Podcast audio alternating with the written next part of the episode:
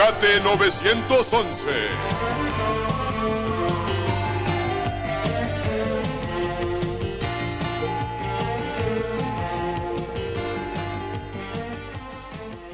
Estamos preparados para cualquier emergencia, pero algunas parecen tan pequeñas que no las notamos. Esta noche, historias reales de peligro y de personas que llamaron solicitando ayuda a Rescate 911. Comenzaremos el 20 de julio del 2023, en los suburbios del noroeste de Arkansas. Jimena Campos trabajaba en su casa, sola.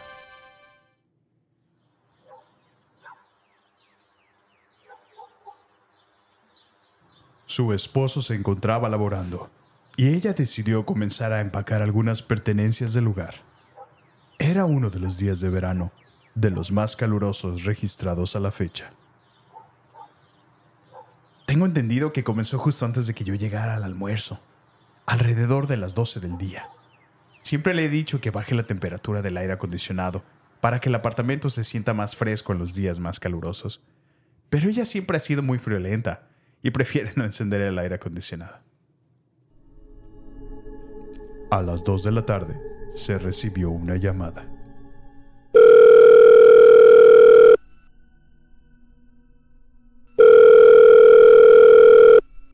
¿911 emergencias?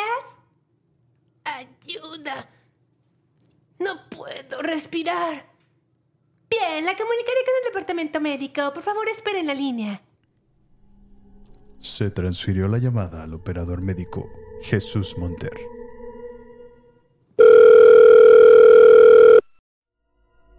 ¿Emergencias médicas? ¿Hola? ¿Hola? Al principio no oí nada. ¿Hola? ¿Hola?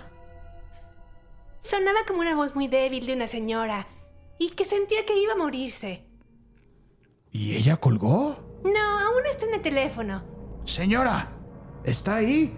¿Hola? No, no sé si se desmayó. Hola, señora. Parece que colgó. Ah, qué lamentable, está bien. Inmediatamente traté de devolverle la llamada. La línea estaba ocupada. Equipo de rescate 81, equipo 81. La unidad de rescate más cercana fue enviada.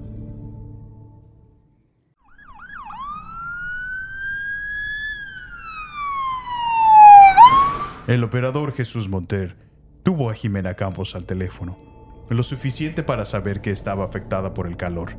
Pero cuando Jimena perdió el conocimiento, lamentablemente colgó el teléfono.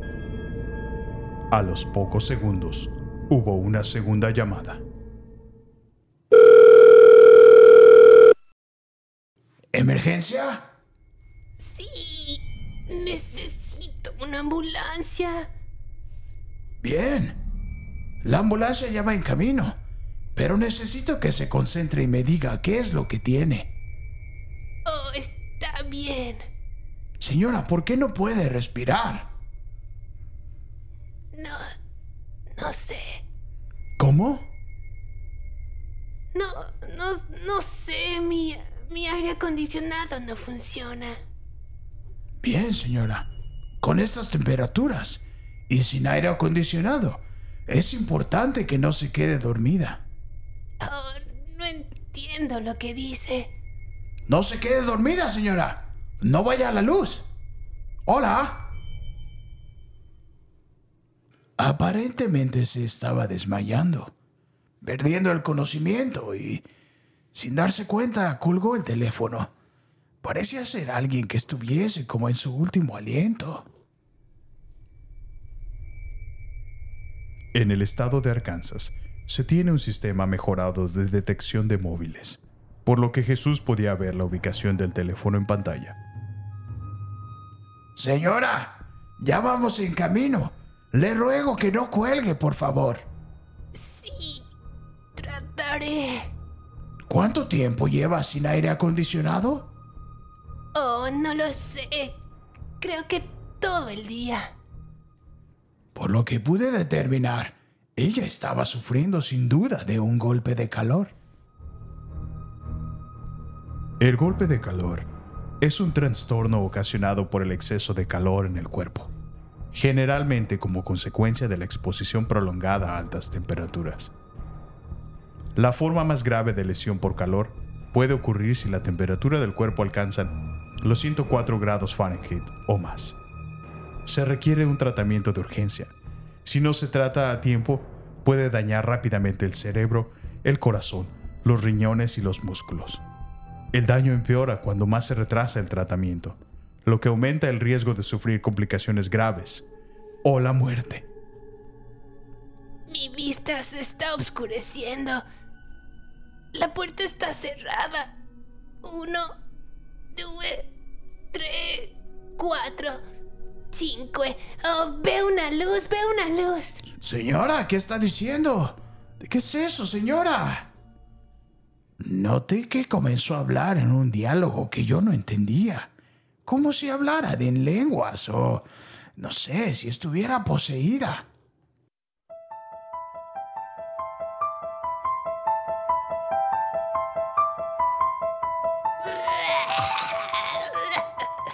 Ayuda, ayuda.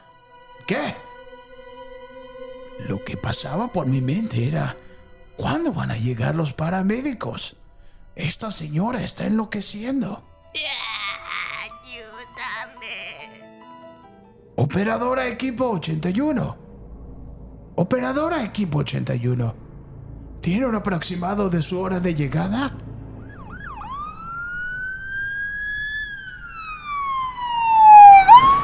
Aquí equipo 81. Pues llegaremos aproximadamente en dos minutos. No menos. En cinco. Arrivederci. Los paramédicos no iban a llegar a tiempo, así que decidí tomar acción por mi propia cuenta. Tengo mucho sueño. Oh.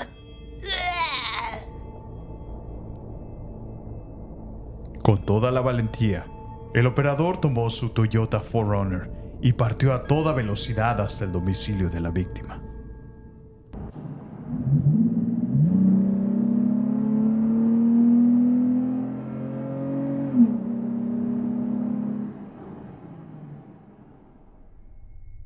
Señora, ya estoy aquí. La ayuda ha llegado. Estoy en la sala. Pase. Oh, pase. Cuando llegué al apartamento me sorprendí de lo caliente que estaba. Era como el mismísimo infierno. Al verla, supe que algo andaba muy mal. Se veía muy grave. Es como si su piel estuviera gris.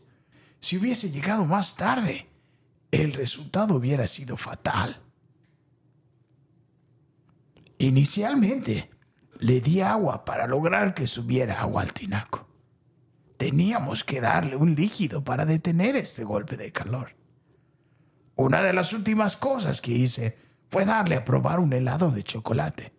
Mientras trataba de ayudar a recuperar su conciencia, ella suplicaba que la llevara a una tienda de antigüedades.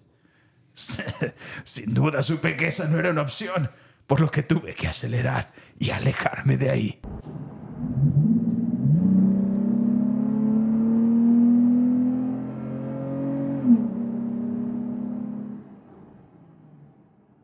Al momento de entrar a la sala de emergencias, ella ya había recuperado el conocimiento. Pasó un día y medio en el hospital. Los médicos no hallaron señales de ningún daño permanente en su corazón o cerebro. Nunca volveré a subestimar la importancia de tener el aire acondicionado en días tan calurosos. Oh, es una bendición. El último día de estancia, Jimena recibió unos visitantes muy especiales. Señora, ¿cómo se siente? ¡Oh, espectacular! Me siento magníficamente. ¡Oh! ¡Qué alegría verte aquí! No sé si podré decirlo. No sé si podré decir realmente lo que siento. Es algo abrumador. Desearía poderles decir lo bien que se siente que hubo alguien que atendió mi llamada de auxilio. Fue mi vida literalmente lo que salvaron y los adoro, los quiero. Samuel y Jimena decidieron mudarse del departamento a un lugar más nuevo, sin fallas en sistema de aire acondicionado.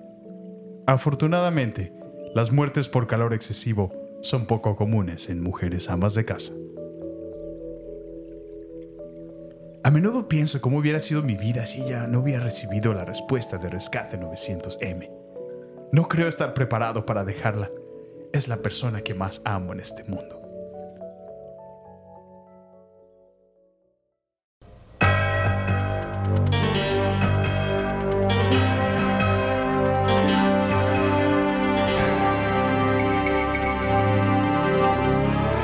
Rescate 900M. En este podcast podemos incluir momentos astutos, Yo pienso probar que estoy en completo dominio de mis facultades mentales. podemos incluir melancolía o incluir secretos de película. Queremos que te quedes a escuchar. ¿Qué te pasa, Mafly? ¡Gallina! No te vayas. ¿A dónde vas? No seas gallina. Nunca más. Me llames gallina, Neros, nunca más. Acomódate. Bienvenidos a Baterías No Incluidas. Con Jimena Campos y Samuel López. Únete a la aventura. Un podcast dedicado a la cultura pop del cine y televisión que hicieron historia. Vamos a llevarte por un túnel del tiempo audiovisual lleno de recuerdos y grandes momentos. Prepárate un buen asiento, palomitas, algo para tomar, porque así comenzamos. Baterías no incluidas. Arranca. Bienvenidos.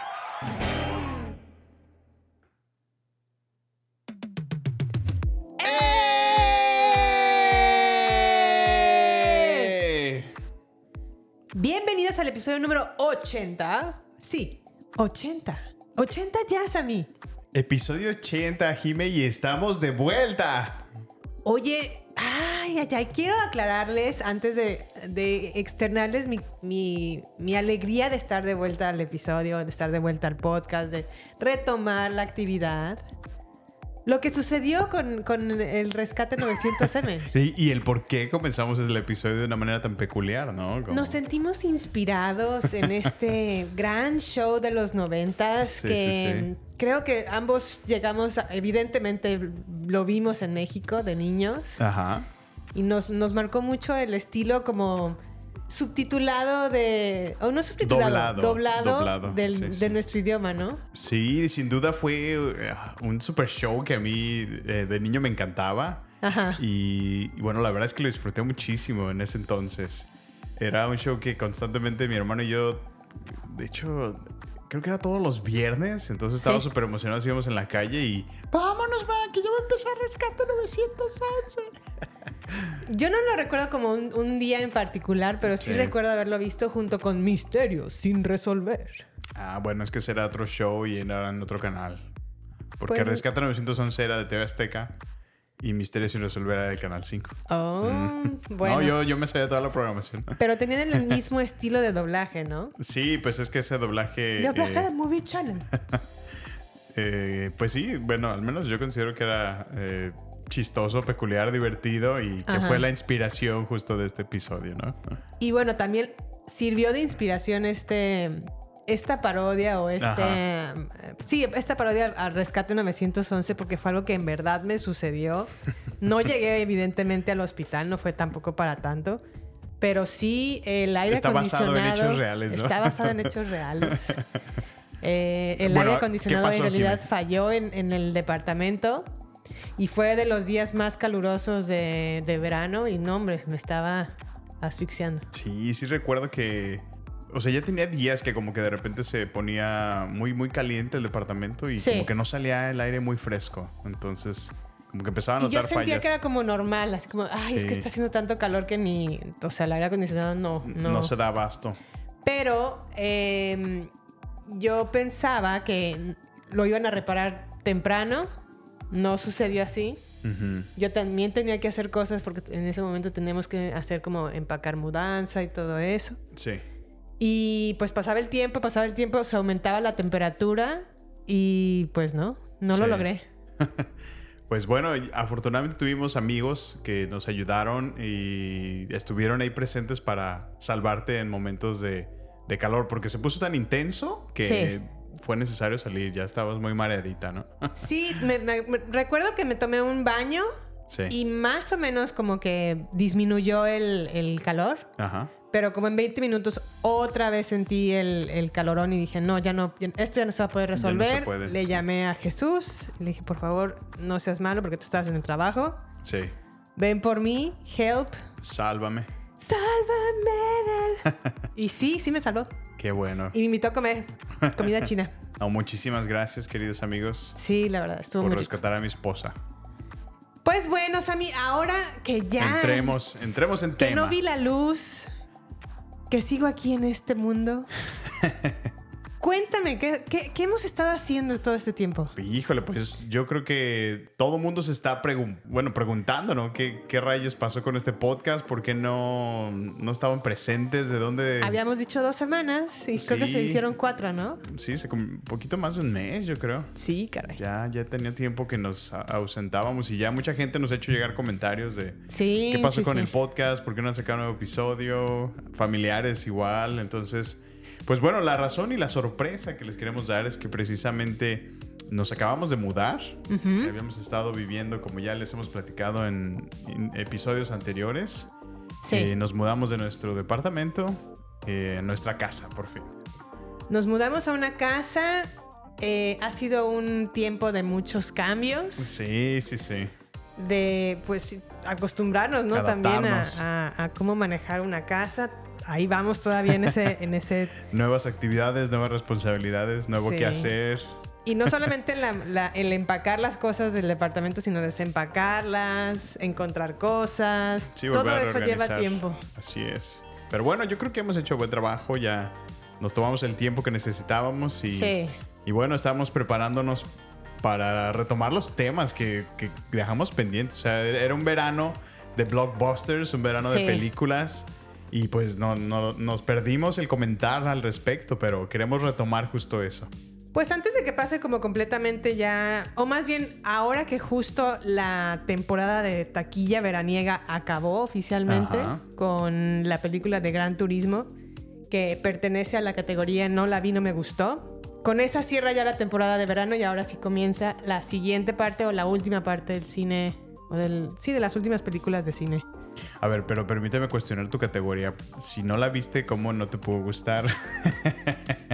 Es que es Gran Turismo y creo que está inspirado en un videojuego. Creo que de hecho creo que es de la vida real, ¿no? En, pues bueno, De unos, de un chavo que jugando videojuego, el videojuego de Gran Turismo, de Mm. un, un videojuego de carreras, sí. se hizo realmente piloto de, ¿Oh, sí? de ¿Es en serio? A eso no sabía. Algo así. No, no me, no me hagas mucho caso, pero como es ese estilo de temática, pues no me llamó mucho la atención. Pues bueno. Entonces, por eso pertenece a la categoría de no la vi, no me gustó. Pero bueno, entonces, además de eso, Sammy, ¿qué has estado haciendo todo este tiempo? Pues en, en los tiempos libres, que son muy pocos y me han quedado después de tener que sí. después de tener que aprender nuevos skills, como es el aprender a podar el pasto de un jardín. Sí. El usar una, una podadora de césped es algo nuevo para mí y ha Déjenme les digo que ya me lo trasquiló. Bueno, utilizamos la navaja equivocada, estaba un poquito más, más largo de lo que yo me anticipaba y, y le dejé ahí una mordidota. Pero fuerte, ¿eh? Sí, profunda. pero bueno, estamos aprendiendo. Y bueno, por otro lado, eh, sigo en mi bicicleta de montaña, que es el hobby que ahorita se ha mantenido y me mantiene emocionado. Sí. Este, con mis amigos me he estado saliendo a, a pedalear y me mantiene muy emocionado porque es, es el disfrutar, explorar los, ah, pues los trails allá arriba en la montaña y, y ver la naturaleza, ver todos los caminos por donde te paseas es, es algo muy divertido. Me, me gusta muchísimo, Jimé. ¿Qué es lo que tienes en mente lograr en, hasta fin, a, a fin de año? Pues por lo menos dominar los, los brincos, que son algo difícil, los saltos. Es algo muy complicado porque tienes que aprender a balancearte estando de pie y estando inclinado en diferentes posiciones. Entonces son habilidades realmente que toman tiempo aprender, dominar. Ajá. Y me gustaría realmente estar ahí a final de año, donde ya me sienta muy cómodo descendiendo montañas de manera eh, ágil, de manera rápida, porque Sí. realmente el estar pedaleando rápido es lo que lo hace divertido. Ok. Eh, me- nos conseguimos una cámara GoPro y me he puesto a grabar algunos videos Ajá. y pues es divertido poder volver a, a recrear lo que, lo que hicimos viendo los videos. Entonces, Muy bien. me emociona mucho, es, es- es- es a lo que me he dedicado últimamente y me mantiene muy emocionado. ¿Y ¿Qué- tú, Jime? ¿Qué has hecho? ¿Qué he hecho? ¿Qué nos cuentas? Ah, yo me he dedicado a recolectar máquinas de escribir. Recolectar. O no recolectar, ¿Andas adquirir más bien. o qué? adquirir, adquirir máquinas de escribir. Eh, empecé con. El año pasado tenía solamente una máquina en, en, en mis- Tu colección. en mi colección aquí en Estados Unidos. Tengo otra en México. Una más. Entonces, Sí. en total eran dos. Sí. Ahorita ya son ocho. Órale.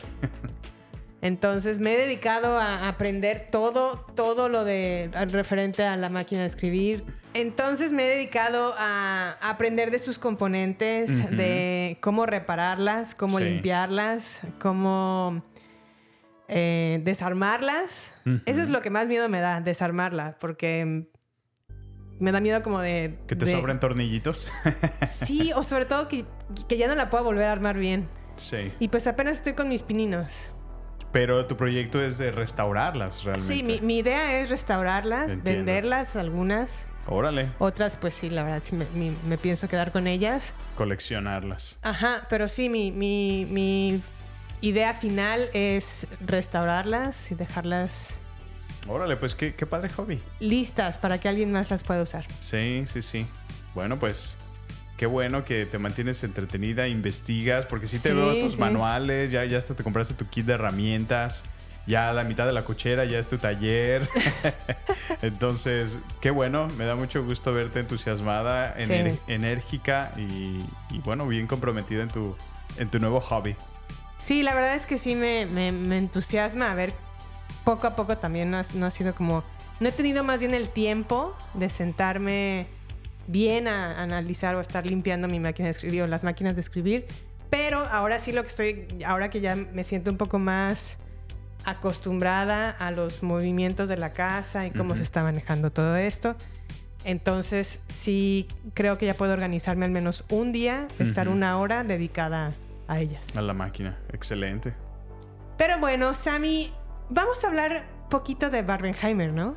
El Barbenheimer, el fenómeno que dominó este verano cinematográfico. ¿no? ¿Lo, lo esperabas? ¿Lo, lo visualizaste en algún momento todo este? Porque sí, sí Pues- escuchábamos el boom, ¿no? Que iba a ser Sí, el mismo sí. día, que iba a estrenarse Barbie, que iba a estrenarse Oppenheimer. ¿Pero estimaste que se convirtiera en esto? Pues bueno, no sé a qué te refieres que se convirtiera en esto, pero O pues, sea, en, el, en el fenómeno taquillero que se convirtió. pues bueno, digo, realmente eran una película muy, muy anticipada, la de Barbie, sin Sí. duda. O sea, creó una excelente campaña de mercadotecnia Sí, qué bárbaro. que arrasó. O sea, sinceramente, lo- aquellos que estuvieron liderando ese proyecto de mercadotecnia de la Sí. película hicieron un excelente trabajo porque era bombardearte desde redes sociales, desde los anuncios de, de la calle. ¿Los banners? los banners o los ah, Espectaculares. espectaculares, así es. Y haciendo referencia de, de muchísimas maneras, muchas marcas empezaron a publicar ropa, precisamente haciendo Sí. alusión a que venía Barbie. El color rosa fue la tendencia en todos lados. Yo, en verdad, cuando vi que se estaban peleando un montón de personas en Sara por una blusa rosa, media chengue, la verdad, Sí. dije, híjole, ya ¿qué está, está, en qué está pasando esto? la sociedad. Sí, no, que está, en verdad, sí, sí, la verdad era como, sí me, sí me impactó. O sea, sabía que iba a ser importante la película, pero no que se iba a convertir en el éxito taquillero en el que se convirtió. Que se convirtió, ¿verdad? Sí. Y es que creo que eh, se basa en la fórmula de la nostalgia 100%. Sí. Pero si te fijaste, no era una película orientada a niños. Era No, no. completamente a los adultos. A todos aquellos adultos que han crecido o crecieron teniendo la muñeca a su alcance, ¿no? O cercana. Fíjate que yo nunca fui de Barbies, Ajá. pero sí debo de reconocer que la película tiene tanto, tan, está tan bien hecha Sí. que es imposible no reconocer los Partes icónicas, ¿no? De la, de la ajá, muñeca. la- las partes icónicas de la muñeca. La, obviamente el mundo de Barbie es completamente reconocible. Eh, creo que Margot Robbie está espectacular en el papel de Barbie. No creo que haya... eh, o sea, no existe una actriz tan perfecta como Margot Robbie en ese papel. Eh, nada más quisiera mencionar que a nivel mundial logró una, la cantidad de un billón, recaudo más bien, la cantidad de un billón 404 millones de dólares. Wow. O sea, más de un billón recolectó. Híjole, pues sí, sí. Yo, yo sí vi que por un buen tiempo sí estuvo arrasando. Bueno, de hecho, dominó completamente a Oppenheimer, ¿no? Pues Oppenheimer también le fue muy bien en, en la taquilla a nivel mundial. Ajá. Juntó 891 millones de dólares. Ok, pero por eso digo, le ganó Barbie a Oppenheimer, realmente. Sí, Sí, sí, ajá, sí. sí, le ganó por mucho al grado de que ya Barbie es la película más taquillera de, la Warner Brothers. Órale. Pero la verdad es que nadie esperaba que se fuera a convertir a, a- a tal cosa, ¿eh? O que fuera a llegar hasta... Este fenomenazo. Sí, ajá. Sí, a mí me llamó muchísimo la atención eso de cómo la gente literal se fue a formar para tener boletos de ambas. Se iban a ir a una película. Sí. No, pues, Entraban. ¿Te acuerdas que lo intentamos nosotros y no pudimos? No, es que se agotaron los boletos. Inclusive aquí localmente el cine hasta te regalaba una playera rosa que decía Barbenheimer. Sí. Pero y bueno. bueno, antes de seguir platicando de Barbie, porque la vamos a, a diseccionar. Oye, y por cierto, que ya viene también en entrega en Blu-rays, ¿no? Ya está, va a estar pronto a la venta. Barbie sí, Sí. Oppenheimer no. Ok. Pero sí, sí, sí ya viene Barbie en video. Yo les recomiendo que adquieran su copia, háganse su copia en físico y en digital. Pero bueno, ese es, ah, ya ese es, ese es un tema que ya platicamos en otros episodios. Pero, eh, pues a mí lo que más bien me destaca un poco de, de todo este fenómeno de Barbenheimer es que películas que uno esperaba que fueran a ser éxitos de taquilla fueron completamente lo opuesto. En el caso de Indiana Jones, la última película de Harrison Ford, Sí. fracaso total. Yo la verdad no tenía altas expectativas de esa película. ¿No? ¿Por No. qué? ¿Nunca te gustó Indiana Jones? No, no he sido fan. Realmente a lo mejor la primera película me, me gustó. Ajá. Eh, las demás como que pues las veía porque pues salían ahí en el Canal 5. Sí. Pero no, no me considero fan de la franquicia. Y cuando anunciaron que iba a regresar otra vez Harrison, como que ese señor ya se puso muy, muy altanero, ya es, Sí. ya, ya es el clásico señor regañón que todas se las puede y que por su fama todo puede. Entonces me ha caído ya mal realmente por cómo ha tratado a los fans de Star Wars de un tiempo para acá. Entonces, Ok, ok. sí, no, la verdad no tengo la mejor opinión de él ya. Sí. Pero sí, no, no tenía expectativas de la O sea, película. no y mira, ningún interés de... de verla no. Ok. No, No, pues a Indiana Jones le fue fatal. Pero, Sí. sin embargo, yo honestamente esperaba que películas como Misión Imposible, Sí, Sentencia Mortal sí. Parte 1, le iba a ir súper bien. Y fue también otro fracaso. Otro gran fracaso, ¿eh? Órale. De hecho, creo que es la película de Misión Imposible que menos ha recaudado de ¿En todas. serio? Sí. Wow, Le eso fue sí no sabía. Y la verdad es que es una muy buena película, ¿eh? ¿Pero qué le impactó? ¿La, la taquilla? Yo creo que el tiempo. Ajá. El, yo honestamente me la, la hubiera estrenado en diciembre. Sí. O lo hubiera estrenado en noviembre. Ahora que Dune ya no está. Ujú. Y creo que hubiera pegado mucho más de lo que pegó en ese tiempo. En porque a dos semanas después de que llegó Misión Imposible, llegó Barbie y se- Sí, se- todo el pues- mundo se olvidó de Misión Imposible. Ujú. Sí, sí, realmente le, le opacó el éxito, ¿no? Todo el Sí. mundo empezó a hablar más de, ah, tienen que ir a ver Barbie en vez de recomendar a lo mejor la película que vieron la semana pasada, que fue Misión Imposible. Pues la verdad es que Misión Imposible es una pena porque es una buena película, la verdad. Es buena película, pero yo le pongo un asterisco porque es- es- yo, la, yo honestamente la siento repetitiva. O sea, Ok. la película no me ofrece nuevas cosas. Es, es una repetición de escenas de, que ya hemos visto muchas y en otras ocasiones. La escena corriendo arriba del tren. La escena eh, de Tom Cruise eh, corriendo a todo lo que da. Que es como clásica, bueno, eso es, ¿no? ese es un clásico. Sí, yo sé. A lo mejor la escena que también se ha visto en otros muchos géneros, la clásica escena o, o el eh, donde van siendo perseguidos en, en coche, ¿no? Sí. Clásica escena de, del el villano persiguiendo al bueno. Al menos esta escena fue más cómica, ¿no? La hicieron, le, agre- le agregó unos tonos de humor que no esperaba que le hicieron divertida. Pero si te fijas, eso, esa es la fórmula que yo siento que se sintió repetitiva.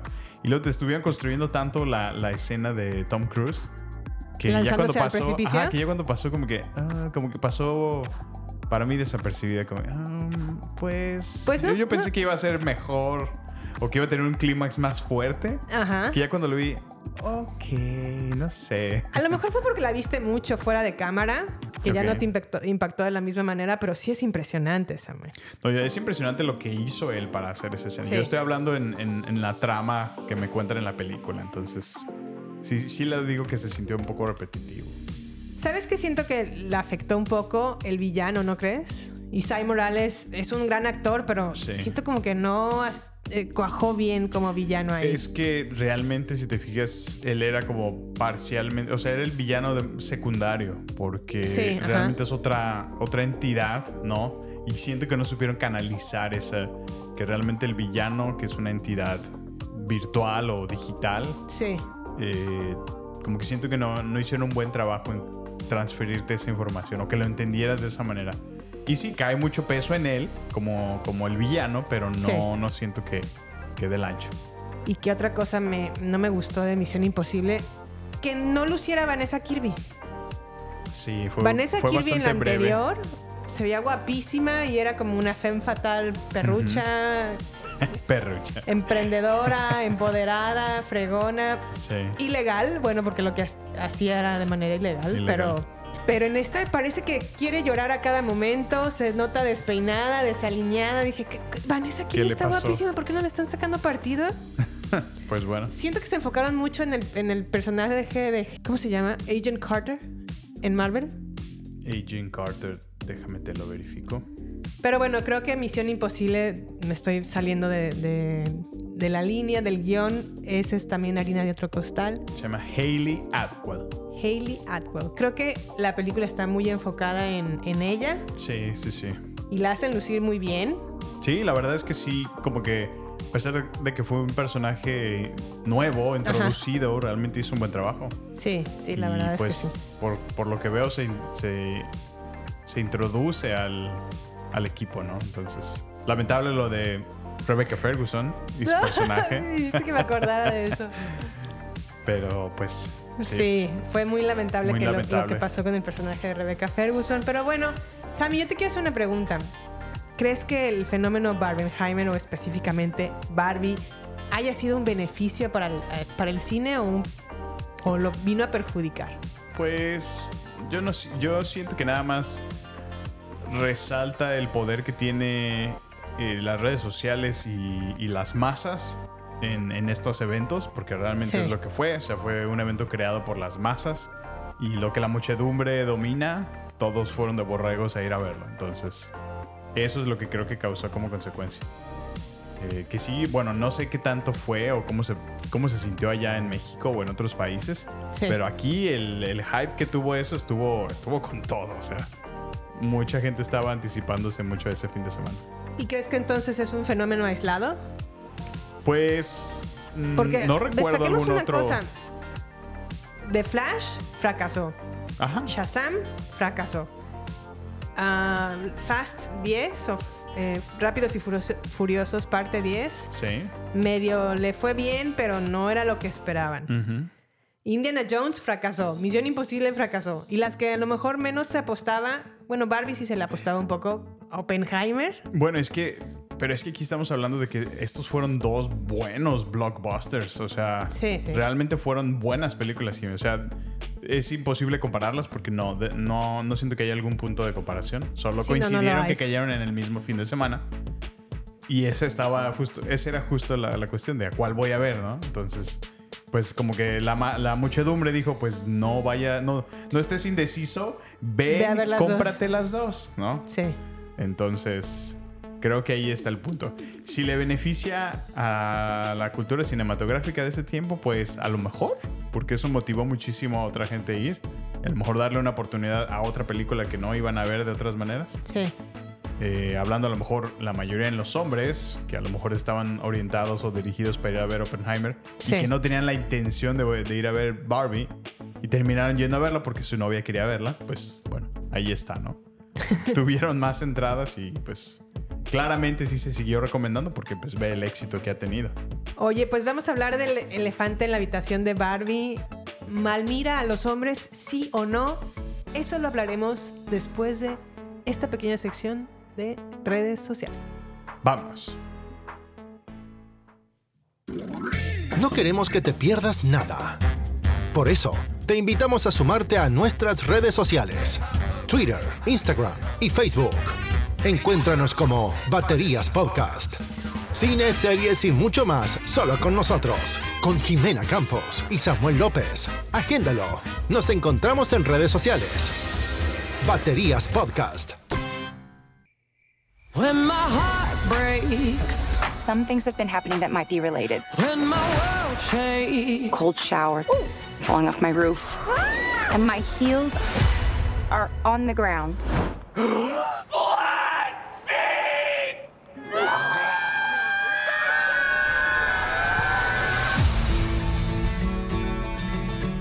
have to do? You have to go to the real world. You can go back to your regular life, or you can know the truth about the universe. The choice is now yours. The first one, the high heel. You have to want to know, okay? Pues bueno, acabamos de escuchar el pequeño avance del tráiler de Barbie. Y pues bueno, eh, Margot Robbie, que interpreta a Barbie, pues vive en, en el Barbielandia. ¿verdad? Barbilandia, ¿no? Sí. donde ella es es. feliz y plena. Y hay muchas fiestas y todo el mundo la saluda. Hola Barbie, hola Barbie, hola Barbie, hola Barbie. Y ella es feliz. Oye, y lo que le faltó y nada más fue el... Pues tiene como un sampleo, ¿no? Por ahí. Sí, pero bueno, es una canción chengue que hicieron. Ay, ¿qué te pasa? Yo la bailaba en las No, no, no esa, la de Nicki Minaj y, y Ah. la Ice Spice, que hicieron como de remix, entonces. Oh, bueno. Por eso digo, debieron de poner la original, esa era la, Sí. la, la chida. Pero bueno, Muy cierto, estoy, estoy de acuerdo contigo. Pero bueno, entonces Barbie vive en este Barbilandia ideal ujú. hasta que un día está en una fiesta y se cuestiona cosas como, he pensado en la muerte y todos así como de, "Ay, ¿qué estás haciendo Barbie? Estás desalineando este, mu- este mundo. estás rompiendo el mood. Y empieza como a tener estos segundos pensamientos raros Barbie hasta que llega un punto en donde se da cuenta que puede apoyar sus talones en el piso. Algo que Barbie nunca hacía. y la mandan. Y- la mandan a. Y todas aquellas que tuvieron Barbie se entienden por qué, ¿verdad? Sí, sí, sí. Así es, porque está Siempre alineada para estar en tacones. Sí, así es. Y cuando se los quita, sigue estando en tacones, en puntitas. y bueno, pues la mandan con la Barbie rara que le, que le da, le hace saber que su ente o su dueña. Está pasando por una crisis emocional existencial y que por eso Barbie se siente como se siente así. Está en este canalizando. ¿no? Los sentimientos de su dueña. Entonces, para arreglar este pericle, tiene, que, ir al, al mundo real, encontrar a su dueña y, y preguntarle qué onda. Qué show. ¿Qué, qué te está pachando? Ahora sí, Sammy, ¿qué opinas de Barbie? Lo bueno, lo ¿Qué malo. opiné de Barbie? Pues. Mm, Esta película realmente. eh, creo que es buena. Es buena en la adaptación. es- hace un excelente. Un excelente trabajo en el diseño de producción, Jimé. Uh, sí. Los escenarios, Sí, los sí. vestuarios. Eh, la música, pues podría decirte que más o menos. No soy muy fan de Dua Barbilandia está Lipa, increíble. Pero sí, exacto. O sea, es, hicieron un excelente trabajo. De hecho, me compartiste por ahí el fact que se estaba quedando el mundo sin pintura rosa porque usaron tanto Sí. que las reservas mundiales de donde sea que guarden pintura la pintura rosa se estaban acabando. Así Entonces, es, sí, es muy cierto. eh, y pues bueno, fuera de eso, creo que hacen una continua burla y sátira a los hombres de una manera muy, muy rara, muy peculiar. ¿Cómo te sentiste tú en Este- ese, en ese, en el cine? No me sentí ofendido ni nada, pero solo siento que caen en lo absurdo. O sea, eh, de alguna manera como que sí lo hacen intencional, lo, lo Sí. entiendo, para de- burlarse de, del corporativo, ¿no? Del clásico, los, los hombres en el liderazgo de Mattel, donde están controlando todo, donde no existe una mujer que sea parte de ello y O sea, hacen la misma sátira al respecto, pero Sí. creo que caen en lo absurdo. Entonces, eh, esa parte no me gustó. Y, pero siento que sí, Ryan Gosling, que es como la contraparte, el, el- el afectado, ¿no? Ajá. Eh, hace un buen trabajo en su personaje de, de Ken. Y lo justifica muy bien en, en la manera en que actuó. ¿Crees que la manera en la que criticaban a los hombres se alejaba de la realidad o es una es, es algo que sí, sí sucede? Por eso te Que digo, sí pasa. creo que solamente lo, lo maximizan y lo exageran a un nivel absurdo. De que pasa, pues pasa. O sea, hay muchos hombres que sí son así machos alfa, ¿no? Y, Alfa. y, pues solo interesados en sí mismo y las mujeres son, son objetos para ellos. Y sí, Sí. o sea, te digo, de que pues sí tocan cierto sector, y, pero lo maximiza la película. Eh, a, a un grado que siento que sí cae en lo absurdo en muchas ocasiones. Ok, ok. Pues bueno, recordemos que esta película está dirigida por Greta Gerwig. Eh, estuvo ella hace poco nominada al Oscar por su película Mujercitas, que en mi opinión, Mm, de hecho es una de mis películas favoritas y creo que es su película, su- al menos su mejor película realizada antes de Barbie, ¿eh? porque Barbie le quedó Sí, muy bien. sí, yo creo que sí ya Barbie se convirtió en su... Sí, en su... No ¿Cómo, sé. ¿Cómo se llama su, su creación? Su...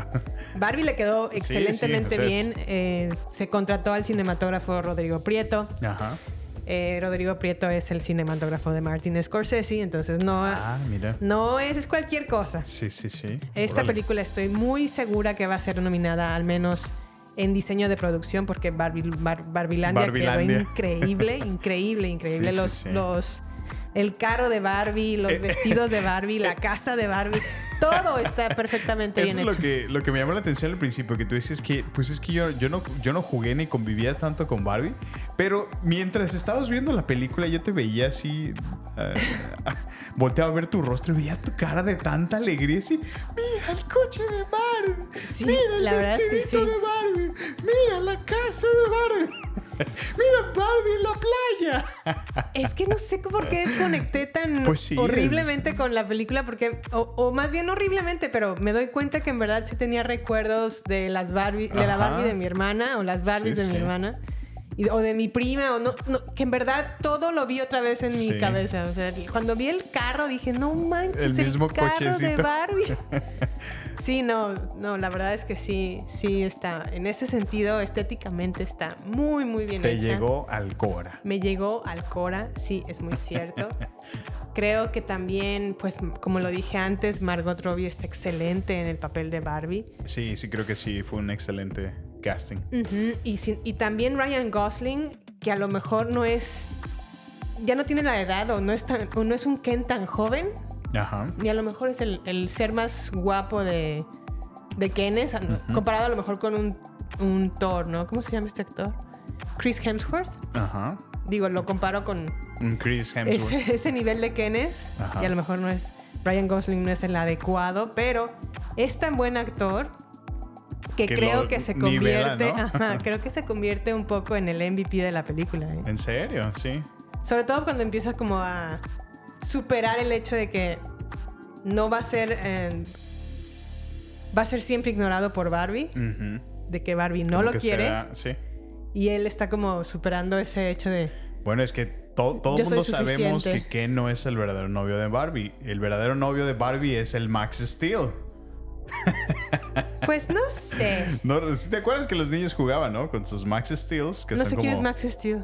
Sí, era el mu- mu- muñeco musculoso. No, es un Max Steel, así se llama. Es un muñeco musculoso, así todo fuertote.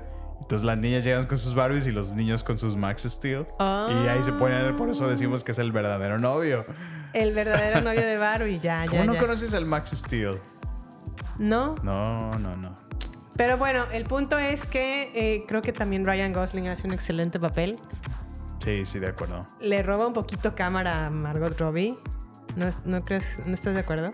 Sobre todo cuando baila y todo esto, que se pone a bailar y... Pues. No, yo sigo, sigo pensando que Margot sí se llevó la película. Sí, es de Sí. ella, pero Ryan Le Gosling creo que está muy bien, tan bien que es imposible no igno- ig- ignorarlo, Ignorarlo.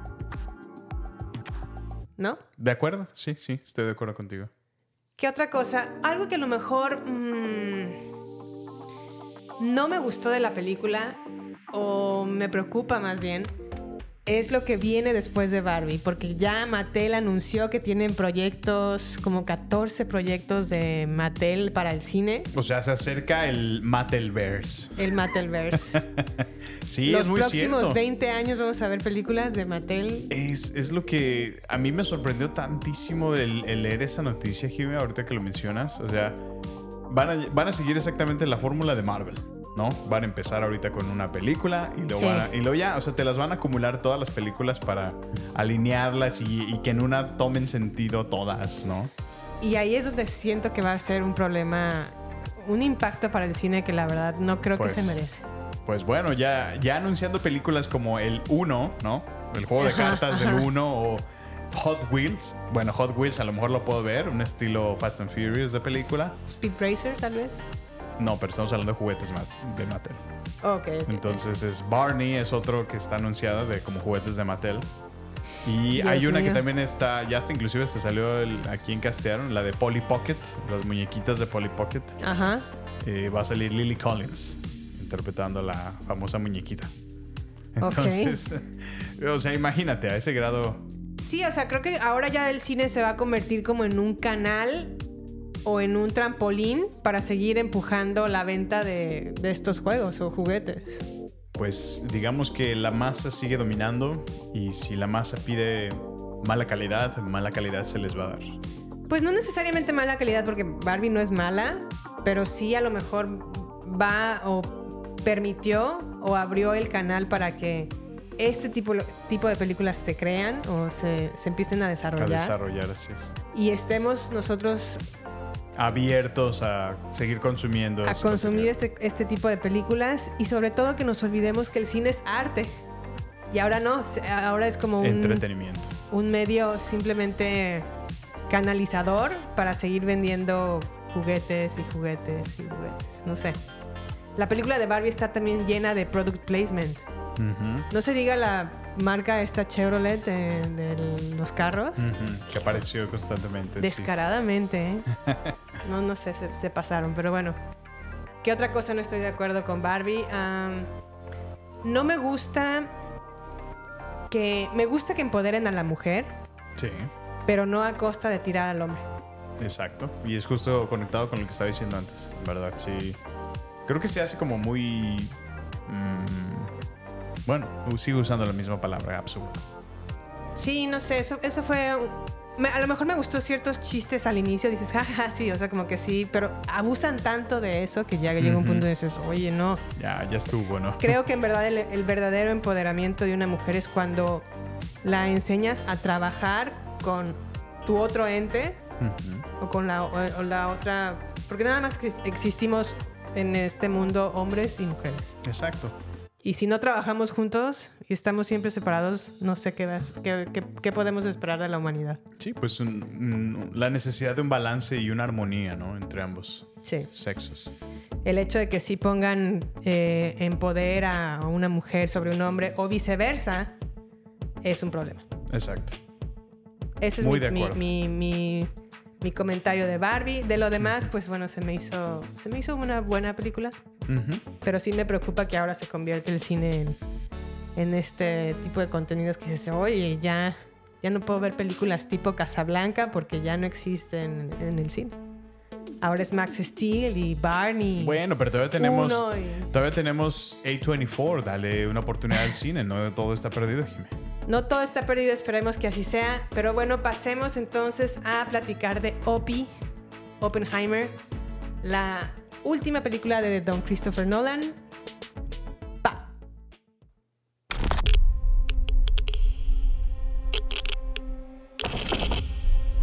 This is a national emergency. Detonator charged.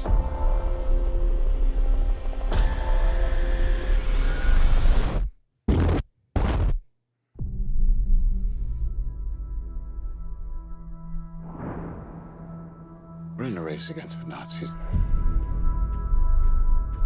And I know what it means if the Nazis have a bomb.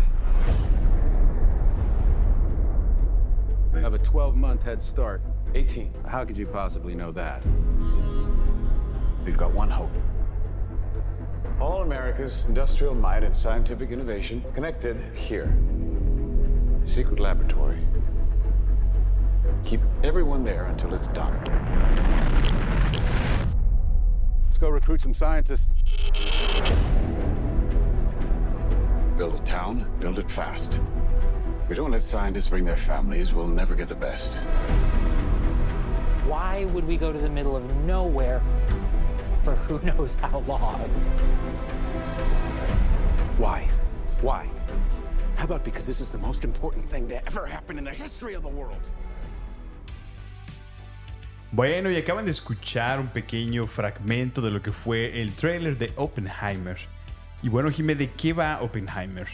En tiempos de guerra, el brillante físico Julius Robert Oppenheimer, interpretado por Killian Murphy, el gran, gran, gran actorazo Killian Murphy, al frente del proyecto Manhattan, se encarga de liderar los ensayos nucleares para construir la bomba atómica para Estados Unidos. Impactado por su poder destructivo, Oppenheimer se cuestionará las consecuencias morales de esta creación y desde entonces y para el resto de su vida se opondrá firmemente al uso de las armas nucleares. Bueno, recordemos que esta película está inspirada en el libro American Prometheus o Prometeo Americano. Prometeo Americano. Este. Y bueno, Christopher Nolan es el encargado de llevarlo a la pantalla grande. Con tres horas de duración. Pequeñas tres nobles horas. Tres nobles horas. Sammy, cuéntame, ¿qué opinaste de Oppenheimer? Ay, Jimé, esta película sí me gustó más. La verdad es que estamos hablando ya de algo más serio. Tan solo el elenco, Jimé. Tenemos a Killian Sí. Murphy, tenemos a Emily Blunt, tenemos a Robert Downey Jr., que hace un personajazo. Sí. A Matt Damon, que ese Matt Damon, qué carrera tiene, qué, qué actuación, la verdad. Tenemos a Florence Pugh, que también es una de tus ¿dónde me favoritas. dejas a Josh Hartnett? A eso te iba a decir que también hasta tu novio, el que apenas si puede abrir los ojos, Josh Hartnett, apareció en esta película. Entonces, No me critiques a Josh Hartnett, ¿ok? si es que siempre está así como... Bueno, ¿qué te pareció, Sammy? Me la pareció una muy buena película, aunque como tú te gusta mencionarlo, se siente más larga como un día sin pan. Sí, caray. Sí, sí, creo que se toma su tiempo de, de introducirte a los personajes, de contarte qué fue lo que pasó usando hechos reales, gozas de poder experimentar encuentros únicos como el estar eh, junto a Albert Einstein. Sí. O sea, es, es muy memorable, ¿no? Entonces, y al mismo tiempo pasa eh, eh, en una historia donde están como, como siendo interrogado, ¿no? Como que dos historias se están llevando al mismo tiempo. Sí. Entonces, esos saltos entre uno y otro eh, a veces no los entiendes al principio. Ajá. Y conforme la historia avanza, entiendes que realmente es, es el cuestionarle el, el uso de la, de la bomba atómica, ¿no? Porque pues, eventualmente es, es utilizada, ¿no? En lo que ya conocemos históricamente. Sí. Los eventos de Hiroshima y Nagasaki. Pues bueno, a mí me gustó que la película abordara una gran parte de la vida de Oppenheimer desde que es un estudiante, desde que se, se demuestra que, es, que él se hacía pasar un poco por genio, que sí lo era, pero también se- tenía que esforzar muchísimo para alcanzar esa genialidad. Sí, esa sí, sí. disciplina. Por ejemplo, ah, era una persona que si necesitaba aprender otro idioma, se metía a tal nivel para aprender el idioma que lo podría agarrar en un mes. Órale. Pero lo hacía parecer frente a los demás como, como si hubiera sido algo súper fácil para él, ¿no? Así como, "Ay, está facilísimo aprender, no sé, italiano. Sí. Pero en realidad, la realidad es Le que pasaba mu- mucho. mucho tiempo eh, en horas en vela y desvelarse y todo para llegar a ese nivel que él estaba esperando. No, pues sí, también se veía que tenía un superego el señor. Sí, sí. Sí, sí. Y también, pues bueno, hace cosas que obviamente no está bien como el tratar de envenenar a su maestro. En un momento como de enojo le metió... Que de hecho fue una escena bastante polémica porque la misma familia de, de Oppenheimer, Oppenheimer. eh, se quejó de que realmente no hubo tal cosa como el que se le haya acusado de manera indirecta en la película haciendo Sí. alusión de que intentó asesinar a alguien. Entonces, sí, digo, pues obviamente es parte de la trama que quisieron contar, ¿no? La Ajá. historia. Pero sí, la familia al parecer se ofendió por, Se ofendió. por esa. Pues bueno, a mí, a mí me gustó esa parte que, que la película no solamente lo retrata como una persona perfecta, sino también tiene sus debilidades Sí, y lleno sus, de sus errores. demonios, ¿no? De alguna manera, Y también otra cosa que me gusta es cómo el gobierno, en este caso el de Estados Unidos, le dio todo el empuje para que lograra esta bomba atómica, porque sí estaban muy preocupados de que lo, lo pudiera lograr primero Alemania, o la Alemania nazi. Sí, Le, sí, le dio todo el empuje, todo el apoyo. Y sin embargo, cuando se logró, o sea, lo Le dieron despacharon la la espalda, espada. completamente. Así es. como, gracias, ya no te necesitamos. Sí. Gracias por participar. Pero peor, de la manera más fea, ¿no? O sí, sea, de una manera terrible, o sea, no, no Sí. se lo merecía. A mí también me, me llama la atención cómo es que exploran en el personaje justamente la cuestión moral de haber creado tal cosa como la, Sí. la bomba nuclear. Y, y- y lo puedes ver en cómo Killian Murphy desarrolla su personaje, sus expresiones, toda esa... Como el cargo de conciencia. Hay una escena muy peculiar donde está a punto de dar como un speech, como una... A un, a un elenco que está todos emocionados por... Porque se fue logró. exitosa, ¿no? La bomba. Y, y él, él escucha como los gritos de pánico y de Sí. horror, eh, así como en su mente, ¿no? Donde hace esa alusión de, imagínate la, la carga que... No, y que ve gente quemada, Ajá, exacto, como deshaciéndose en visiones, ¿no?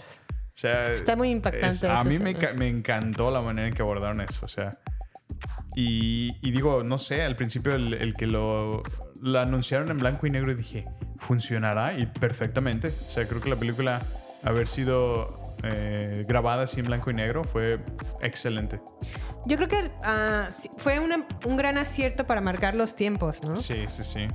Y también para marcar, pues, las perspectivas de una, un personaje y otro, porque recordemos que el, el tercer acto, la tercera parte de la película ya es más de Robert Downey Jr. Sí, sí, sí. Y lo que algo que es importante destacar de la película es en verdad las consecuencias que tiene de lastimar un ego de, de otra De persona. otra ¿no? persona, sí. Porque Fíjate, él nada más, grado. o sea, él hizo lo que hizo el personaje de Robert Downey Jr.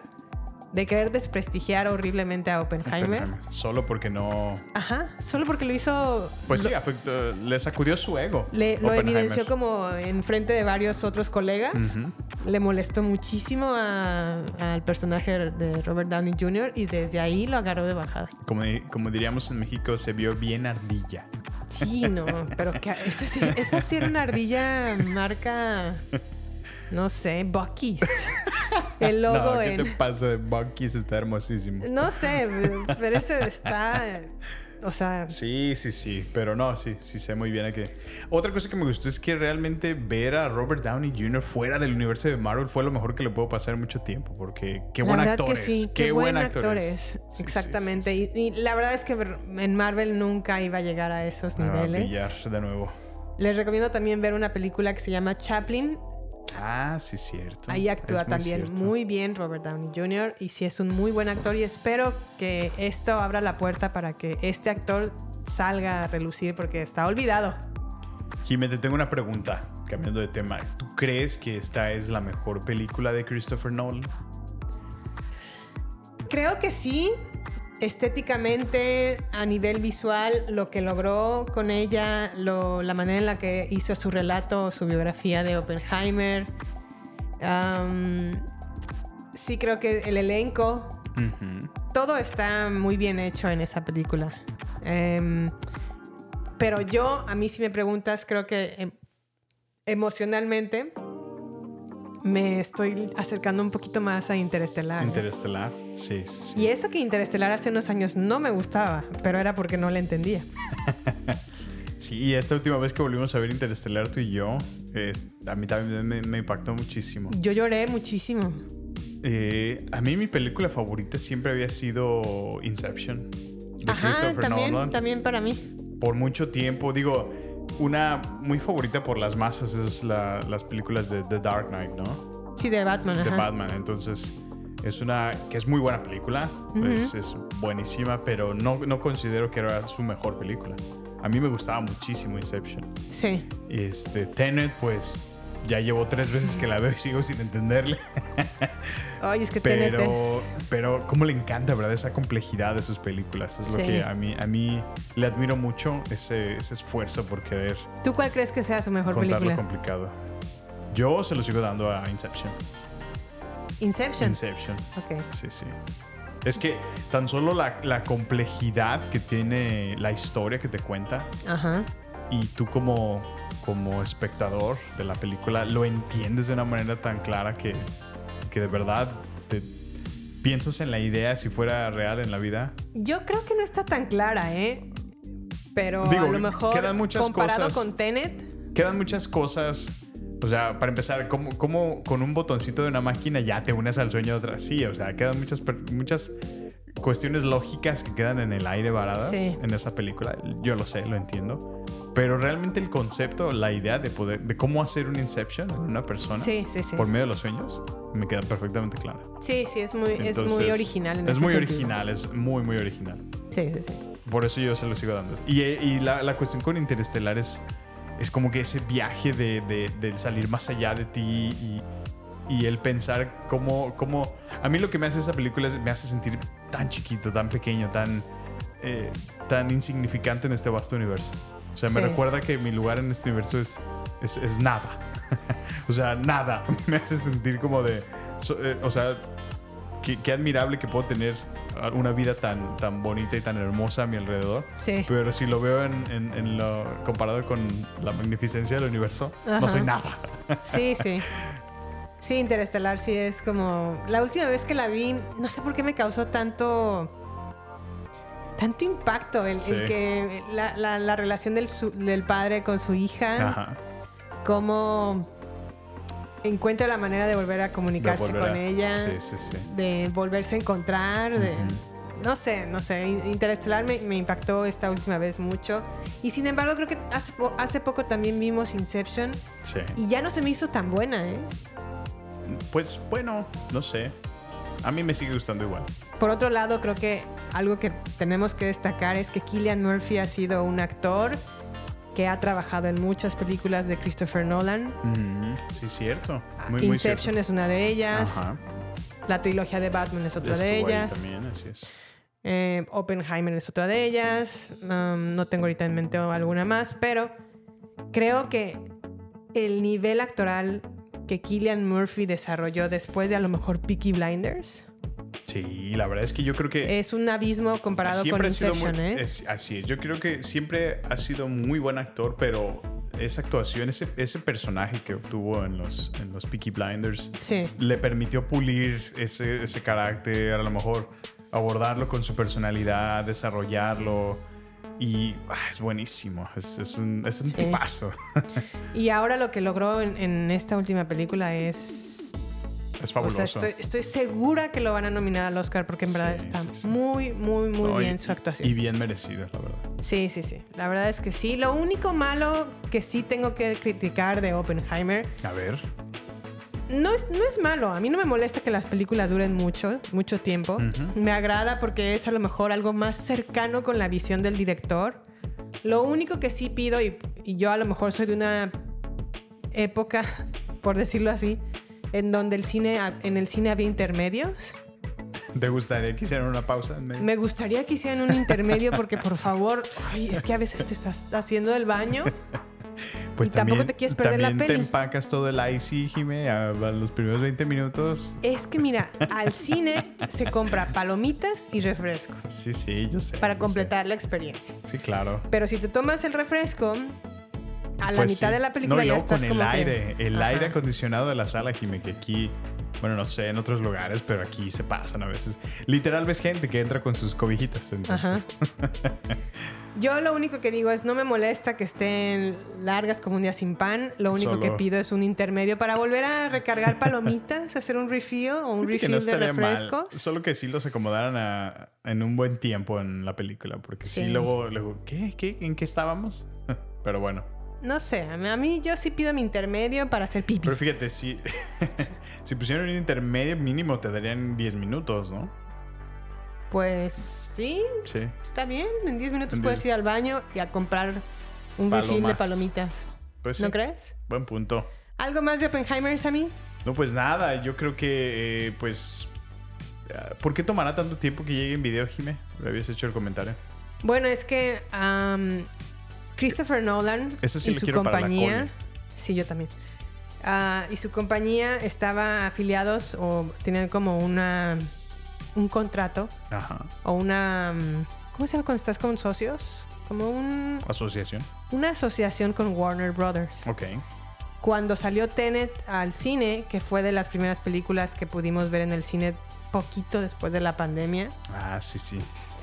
Warner Brothers dijo, pues sabes qué, hay que sacarle provecho a nuestra plataforma digital ahorita que nadie puede ir al cine y vamos a sacar Tenet al mismo tiempo que, Que en el cine. que en el cine. Ah, de veras. y sí, eso sí. Lo, enfureció terriblemente porque él cree mucho en la experiencia en el cine. No, en le robó. cómo se ve el formato en la pantalla grande de, de un cine. Y a él le molestó muchísimo que lo pusieran al mismo día en, en la plataforma porque eso iba, iba a prevenir que la gente fuera Pues a ver sí, Tenet. fuera. Desde ahí eh, eh, disolvió su asociación con Warner Brothers. Órale. Se fue con Universal. Les presentó el proyecto de Oppenheimer, pero con muchísimas condiciones. Mm. Una de ellas fue que le dieran por adelantado sus ganancias en la taquilla. Es decir, que no tenía que esperar hasta que la, la película dejara de proyectarse en los cines para que se pueda hacer la recolección final de las ganancias y entonces recibir Christopher Nolan su parte. No, ahora Christopher Nolan exigió que por cada dólar vendido en taquilla Ya le dieran su ganancia. le dieran su parte. Oh, wow. Ese fue uno. Otra caso- cosa que negoció es el tiempo en el que va a estar Oppenheimer en, la- en el- en los cines. Que creo que a lo mejor la mayoría de los las distribuidoras los- la- tiene una película por cuatro semanas. Bueno, pues Oppenheimer va a estar por ocho, ¿no? Por ponerte un ejemplo. Órale. Aunque creo que va a estar por doce.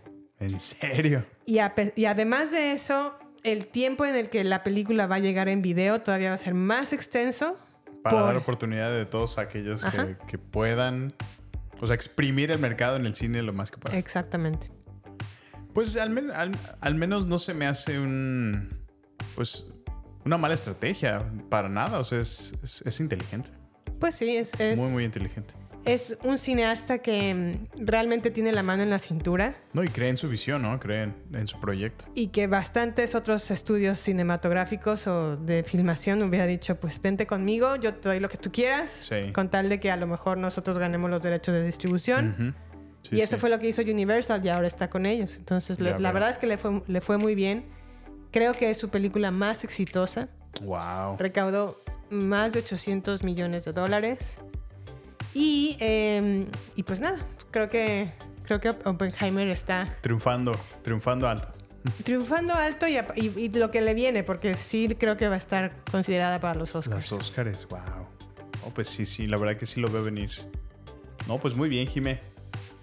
Eh, pues, ¿qué más, Jime? Pues yo creo que pues nada más nos queda hablar de lo que fue la taquilla del verano, ¿no? Que ya realmente se, se, se- se fue. Se acabó. Se nos fue el verano. Sí, caray. No, no, no lo gastamos mudándonos, sudando la gota más gorda que pude. Sí. Porque en verdad sí fue, retomando el tema, fue, hacía un calorón, pero horrible. Y con la humedad que se siente aquí, no, no, no. Sí fue un, sí fue un, un, un momento caótico. muy, ¿no? muy peculiar de habernos mudado. Pero bueno, se, se logró Pero bueno, la lo, prefiero que en el frío ¿eh? o en el invierno. Pues sí, sí. Luego aquí llega a caer nieve, entonces creo que hubiera sido más, más riesgoso, ¿no? Pues sí, la verdad es que am, yo no, no, por esta situación de la mudanza y todo esto, no tuvimos tanta oportunidad de ir al cine después de Oppenheimer. Pero sí es. tenemos pendiente, ¿eh? Sí, es cierto. Pero otra cosa que quisiera destacar de este verano es The Sound of Freedom. Ah, ok, sí, sí. Que- Creo que lo- sí lo platicamos, ¿no? Un poquito. Sí, de hecho fue la que mandó a la banca Misión Imposible. Así es.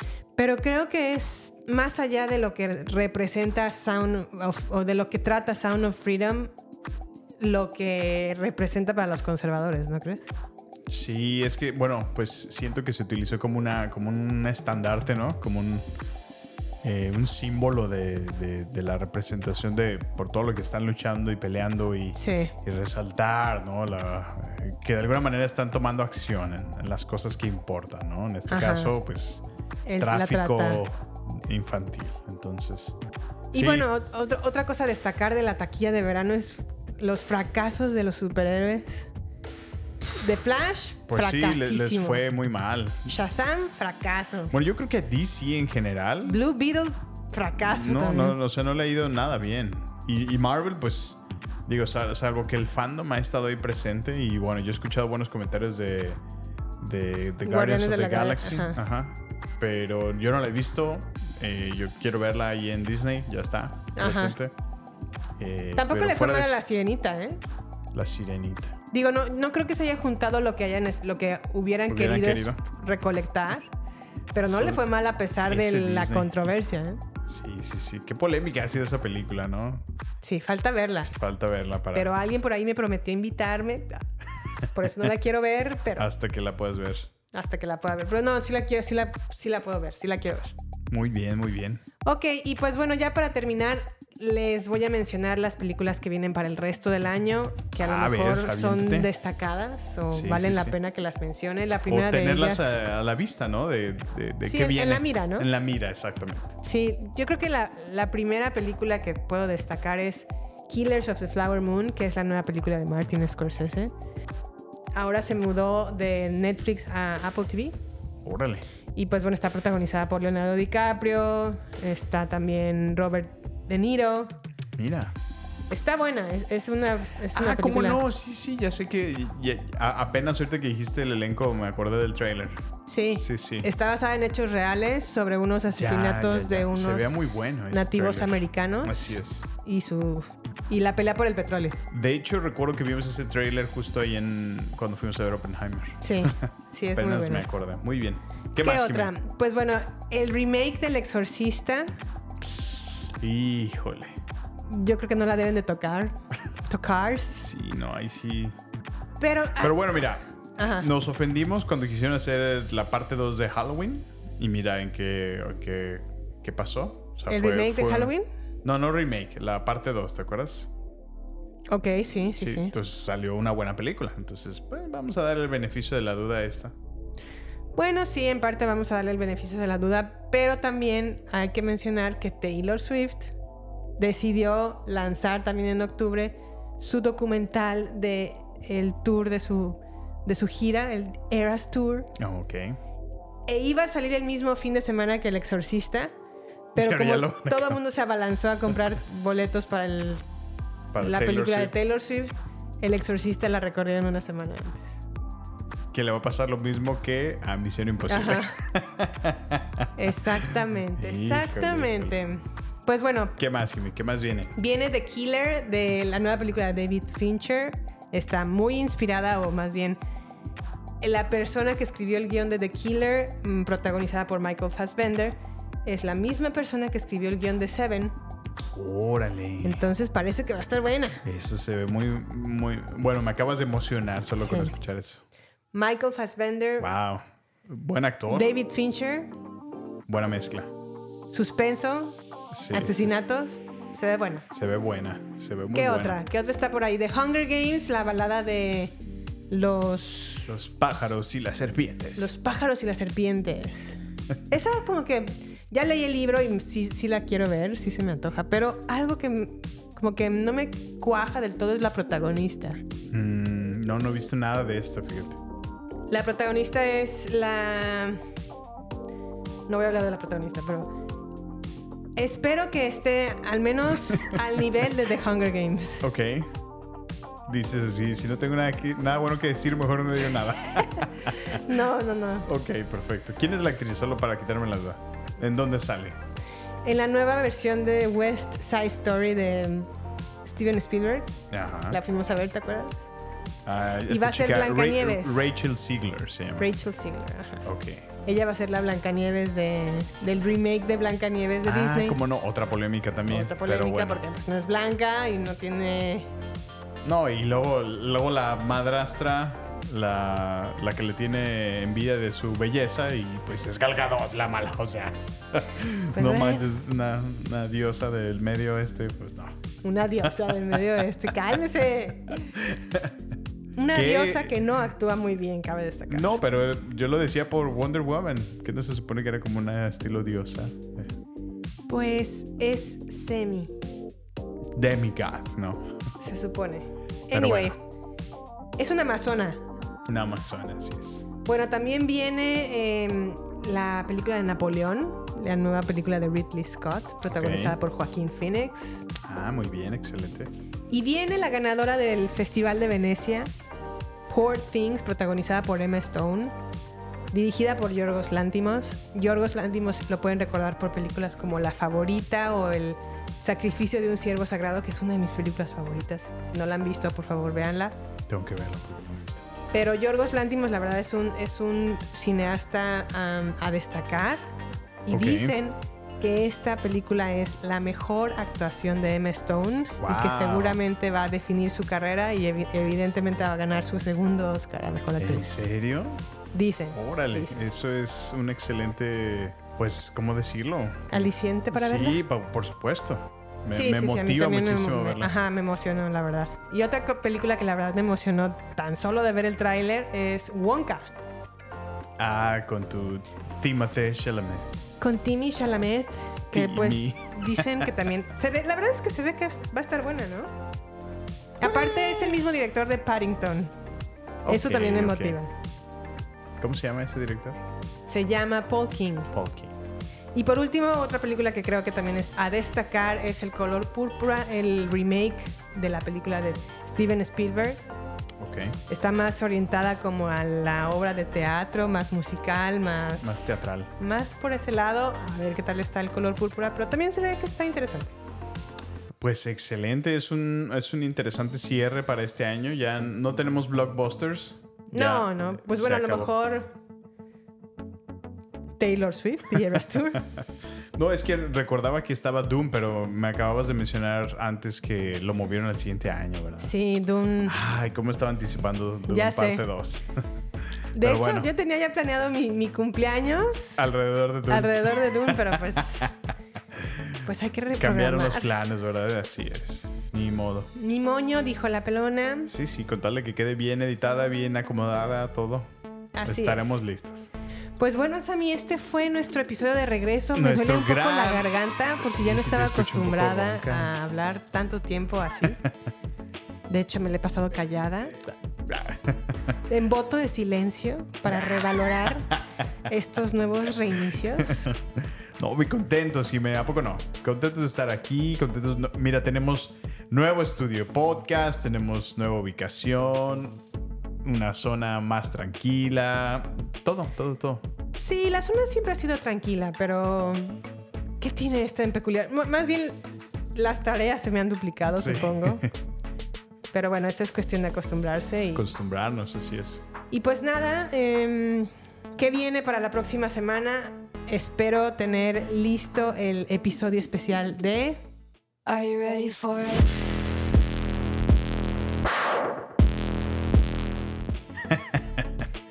Doña Taylor Swift, la Barbie americana, porque ella sí es Barbie directora, Doña Barbie compositora, Barbie cantante, Barbie, ¿qué tal? Barbie artista, Barbie, ¿qué Barbie más? directora, aparentemente. Barbie direct, bueno, sí, creo que ya lo mencioné, Barbie directora, Barbie derechos de autor, Barbie, ah, Barbie, Barbie productora. Barbie regrabaciones. Barbie, sí, Barbie venganzas, porque Barbie ella venganzas. sí, quien se la hace se la Se la paga. ¿eh? Barbie Bad Blood, entonces. La verdad es que Taylor Swift es un fenómeno a, a, a, a revisitar, no a revisitar, a analizar. A- analizar, exacto. Y ya les platicaremos Sí. el por qué tiene que ver con el cine y la televisión. Y por qué se ha convertido en lo que se ha en el monstruo que se ha convertido Taylor Y qué bárbara. Tan solo en México estuvo ya eh, cuatro, Cuatro fechas, fechas. Completamente vendidos los boletos. Y creo que todavía va a agregar otros dos tours para Monterrey y Guadalajara. Está cañón. Y, y ya también ya anunciaron lo mismo de, de su concierto en Cinépolis. También Barbie ya multitasking vendido. porque está cañón. No, no, no, esa. Y de ahí creo que se va a ir a Europa, ¿no? O sea, está cañón esa morra. O sea, no solamente está haciendo gira, sino lanzando sus, sus, sus regrabaciones. discos, ¿no? Así es, porque. Lanzó Midnights, que es completamente un disco Un nuevo. disco nuevo. No, es que o sea, Taylor está cañón. Sí, sí, sí. Pero bueno, ya la, ya la platicaremos Ya en la su momento. conversamos, así es. Eh, no sé si tengas algo más que agregar, Sammy. Nada, contentísimo de estar aquí, Jimé, de estar de vuelta. Solo les agradecemos por escuchar nuestro podcast y les recordamos que estamos en la cuenta arroba baterías podcast en Instagram, Twitter y Facebook, al cual les vamos a sacudir las telarañas. Está un poquito callado el asunto, pero estamos regresando con todo. Estamos contentos, vamos a reiniciar la comunicación. Nos encantaría saber mucho de ustedes. Háganos saber sus comentarios y sus recomendaciones. Si es la primera vez que nos escuchas ahí, por favor déjanos una reseña Yeah. en Spotify, ¿no? Y creo que también Yeah. en Apple Podcast ya también Yeah. podemos dejar eh, alguna recomendación y comentarios. Así que muchísimas gracias por escucharnos. Sus servidores Jime Campos y Samuel López Yeah. les desean que tengan un bonito día, tarde o noche. Y nos vemos hasta la próxima. Bye. Bye. Barbie, let's go party.